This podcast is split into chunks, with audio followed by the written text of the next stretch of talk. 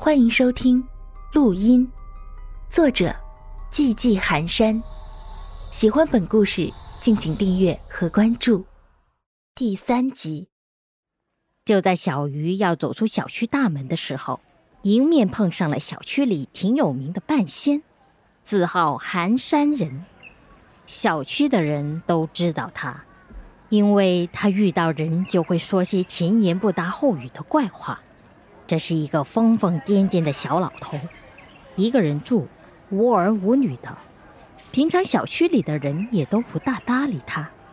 小鱼这是第一次碰见他，寒山人围着他转了两圈，上下打量了几遍后，皱着眉头对小鱼说：“女施主，看你印堂发黑，眉目无神。”想必近期应该是遇到了什么不干净的东西吧，要小心呐！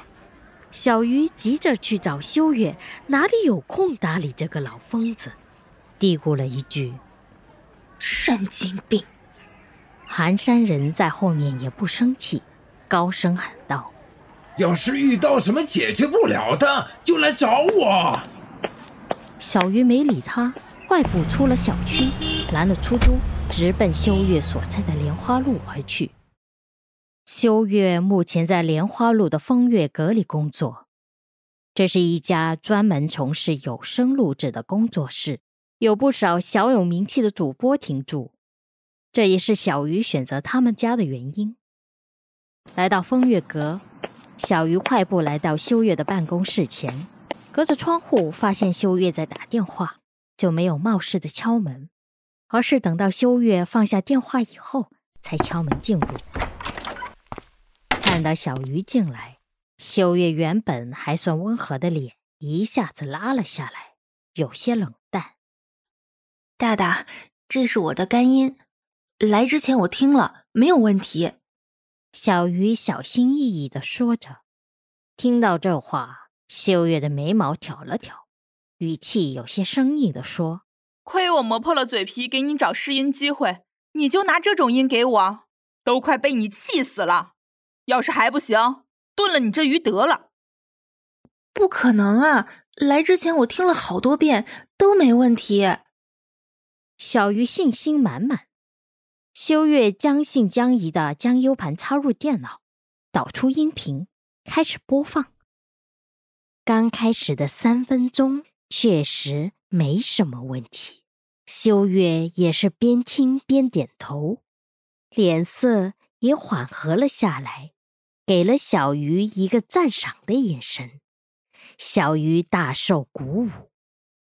不过，当音频进入第四分钟后，音频里传来的就不再只是小鱼的声音了，有一段听不清的滋滋啦啦的杂音。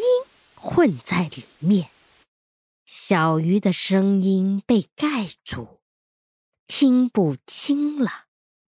这是怎么回事儿？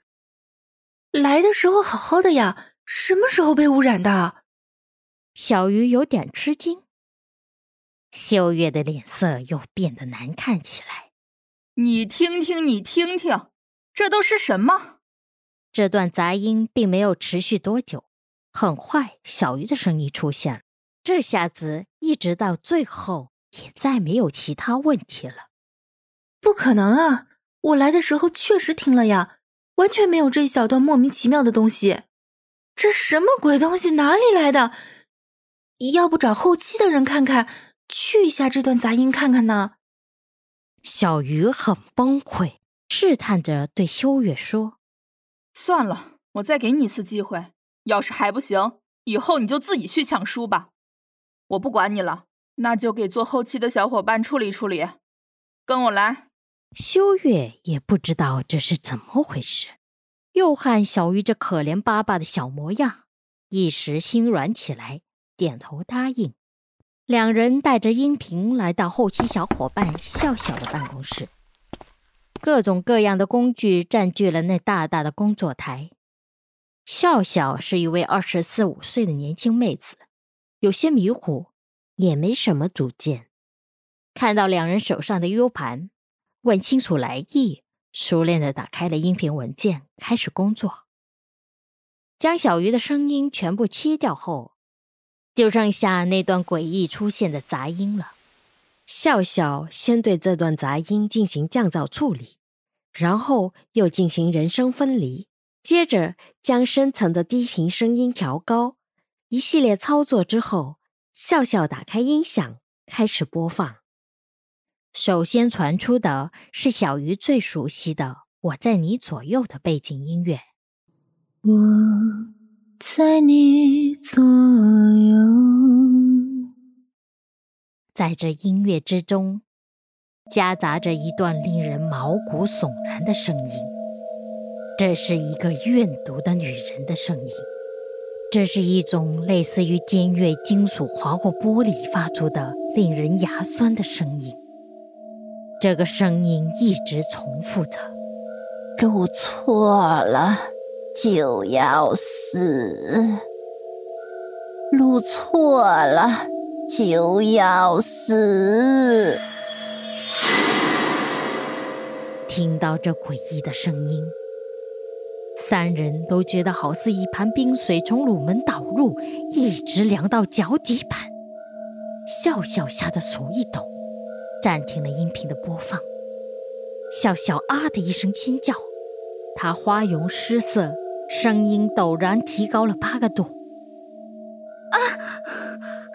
天哪，你们拿来的什么玩意儿啊？是不是觉得我还不够忙，故意来消遣我呀？他根本就没有在意旁边修月那混杂着惊愕与恐惧的脸色，他被吓坏了。